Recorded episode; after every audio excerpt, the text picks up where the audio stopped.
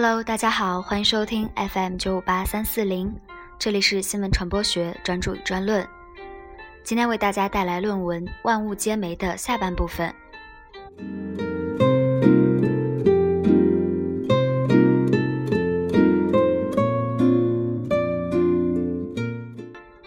智能家居与人机交互新技术，新媒介重新定义家庭。物联网的一个实际应用是智能家居，它意味着家庭内各种电器或电子设备都可以连上网，并且具有一定智能，可以为家庭内的人自动提供各种人性化的服务。而从媒介的角度看，智能家居也将带来家庭内的一种全新媒介。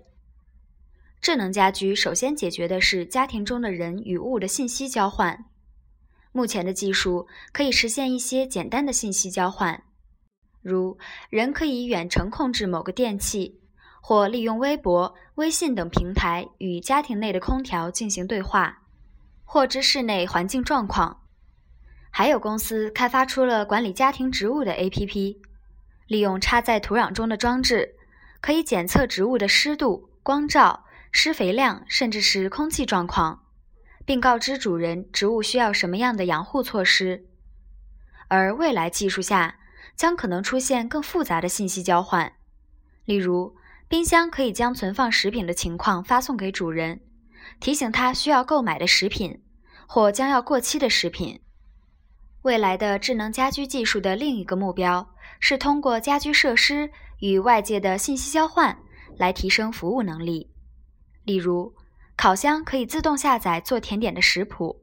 并按照食谱自动设置烤箱程序。冰箱可以根据存余食品数量和主人生活习惯自动下购物订单。智能家居使得围绕个人产生的信息变得丰富，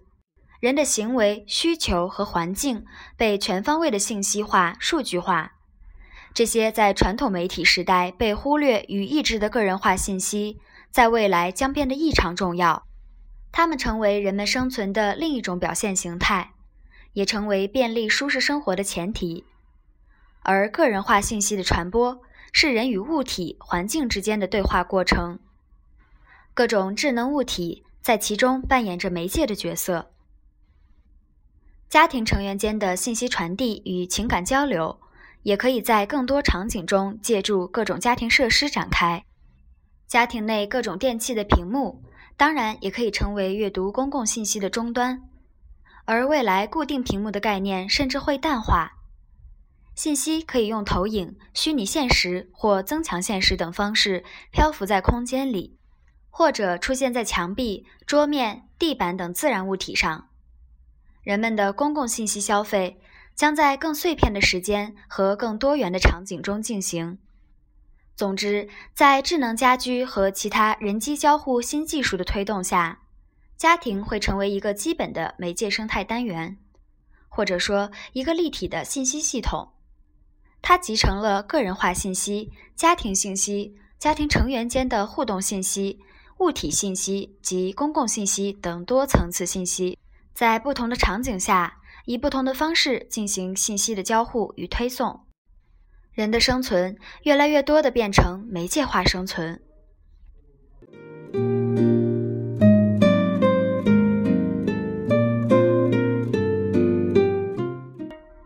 人体终端化、泛媒化的另一面，虽然从字面上看，物联网是物体的联网，但这里的物体实际也包含人本身。当可穿戴设备等传感装置可以直接发送人体的相关数据时，人体本身也将成为一种完全意义上的终端——人肉终端。这使得人的数据化变得更为常态、深层。目前的传感设备可以采集的人体数据，主要包括位置数据、运动数据、身体基本状态数据，如体温、心跳等。这些数据已经成为大数据时代的重要资源。人体发出的数据被独立使用时，是个性化服务的依据；而被集合使用时，则可能成为了解某个人群状态、某种社会动向的基础。通过对大样本的人体数据进行统计分析，或许比卫生机构更早地感知到流行疾病的爆发或其他健康方面的动向。对大规模用户的地理位置数据的收集与分析，可以了解一个地区的人口密度或某个特定时间段的人口运动规律。二零一四年、二零一五年春节期间，央视联合百度推出的《据说春运》。正是基于 GPS 数据描绘出春运期间的中国人口大规模运动、长期累积的人体状态与运动轨迹等数据，更是为了了解健康、疾病、人口迁移等深层规律的研究提供了直接依据。今天，一些技术公司已经开始这些方面的应用。二零一五年四月，苹果公司宣布与 IBM 深化合作。共同开发人工智能健康数据平台。苹果通过 Apple Watch 等设备收集数以千亿的用户健康数据，传送给 IBM。IBM 的沃森系统通过云计算平台聚合分析这些数据，向强生和美敦力等公司提供服务。此外，通过可穿戴设备及其他设备等获得来自人的数据，有可能会深入到思维这个层面。这并非指通过人们发布的内容去分析他们的思维，而是指通过眼动、脑电波等生物信号来直接传达的思维活动。甚至可能在某一天，人们的意识可以直接被上传到电脑中。人体终端化不仅意味着人体向外界发送数据的丰富，也意味着人对信息的获取与处理能力的增强。人体上的智能物体。可以拓展人的感知、认识能力，以及人与物的信息交互能力。麦克卢汉的著名论断“媒介是人的延伸”在物联网时代显得更加贴切。与以往传统媒体对人的眼睛和耳朵这样的感觉器官的延伸不同的是，物联网的传感器所构成的媒介对人的神经系统的延伸与放大更为显著。无论是神经的信息传导能力，还是大脑的信息处理能力，但在另外一种意义上，增强是否会意味着削弱？当机器侵入人的每一个活动，并替代人体本来的器官时，人体的能力是否会在某些方面出现退化？更重要的是，可穿戴设备以及其他人体的传感设备将带来一种人的外化。人的思维活动、内部状态等这些本来的隐秘，成为可以感知、存储、传输甚至处理的外在信息。而在这样一个状态下，个体的控制能力却是相对被动的。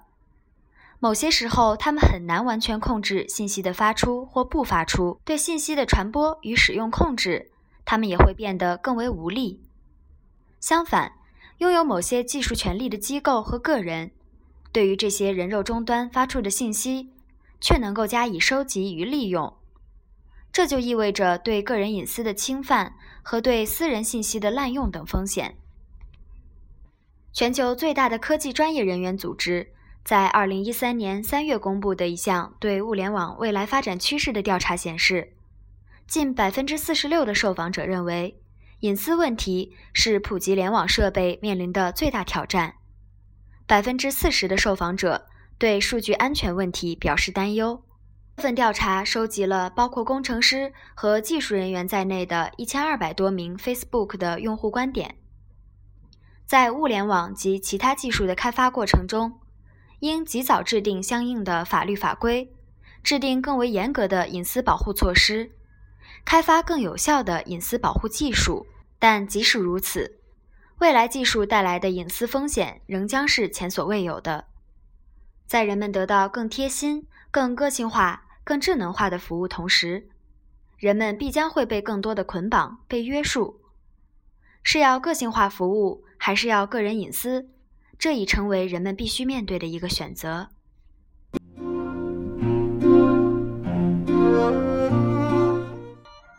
人物共生，人与物的新关系。泛媒化不仅意味着物体媒介化与人体终端化，也意味着新的人与物的关系。未来的人与他所关联的物体间会形成一种如影随形的共生关系。从媒体服务角度看，对于人这样的用户的存在状态与需求的衡量，将不仅仅是靠传统意义上的人口统计变量或用户行为等数据，与人相关的物的状态、人与物的关系，也将成为描述一个用户的新维度。今天的用户平台是人聚集的地方，而未来的用户平台也将是人与物共生的平台。人们可以借助这样的平台，与自己的身体以及其他关联物体进行对话，而新媒体的信息与服务也将建立在人物二维关系的数据分析的基础上。体与物体、物体与人、物体与信息之间的远程智能互动。也需要中介平台，而社交平台作为这样的中介平台具有先天优势。社交带来的粘性使它们已经渗透到人们的日常生活中，它们是最方便易得的平台。因此，对于未来的社交平台来说，与物联网应用产生深层关联，是他们维持其长远价值的一个重要途径。二零一四年十月。腾讯推出了 QQ 物联计划。腾讯方面称，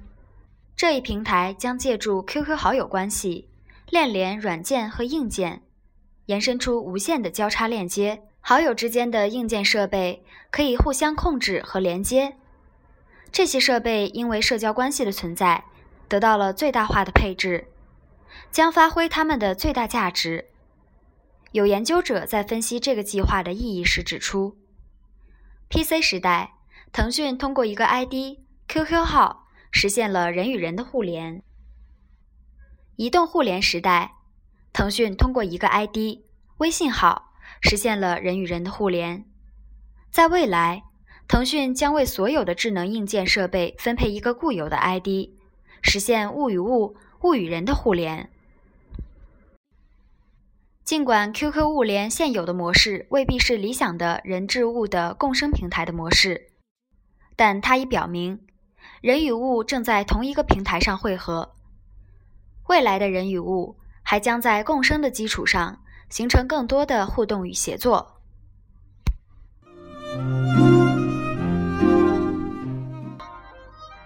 人机合一，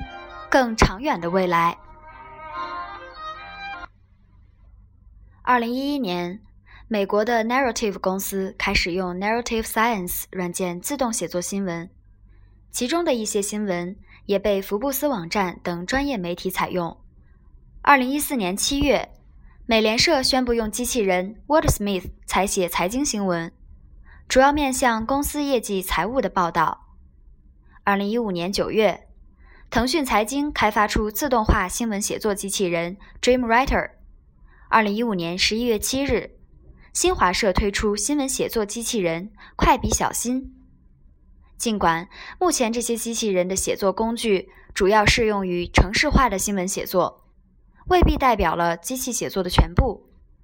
但它们至少证明，机器在数据采集和快速发布力方面的能力，对于人工是一个很好的补充。可以预期的是。未来的写作将是人的能力与人工智能的结合。机器的作用不仅仅是自动获取数据并进行补充，还将帮助人发现新闻线索、探析事物的深层规律，以及拓展写作的深度或广度。未来人机一体的新闻报道体系，还有可能像哈尔滨工业大学刘婷教授所预言的那样。可以通过机器分析来预测以什么样的文风使新闻可以传播得更远，自动识别那些对某类新闻感兴趣的人群，并针对他们进行写作，预测某个人或某个群体读到某条消息后的情绪反应等。这意味着机器可以帮助写作者对传播效果进行预判，以便更好地决定选题或选择最佳的表达形式。除了新闻写作方面的人机互补外，人机协作、人机合一也将是未来媒介系统不断进化的基础机制。各个层面的人机合一的系统，也将使人类社会发生更深层的变革。二零零五年，美国研究者雷库兹维尔在他的著作《起点临近》中断言：二零四五年，计算机智能将超越人类智能。尽管今天我们还无法判断二零四五年是否真的就是这样一个飞跃的节点，但是。人类智能的突破确实指日可待，而这也就意味着机器对人体更大程度的入侵，以及人对机器更大程度的依赖。这究竟是人的完全新生，还是人的全面异化？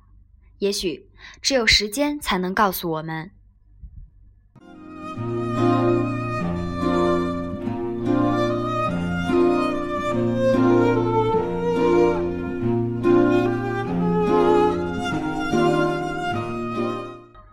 这篇论文到这里就全部结束了。这里是 FM 九五八三四零，我是主播蓉蓉，感谢收听，我们下期再见。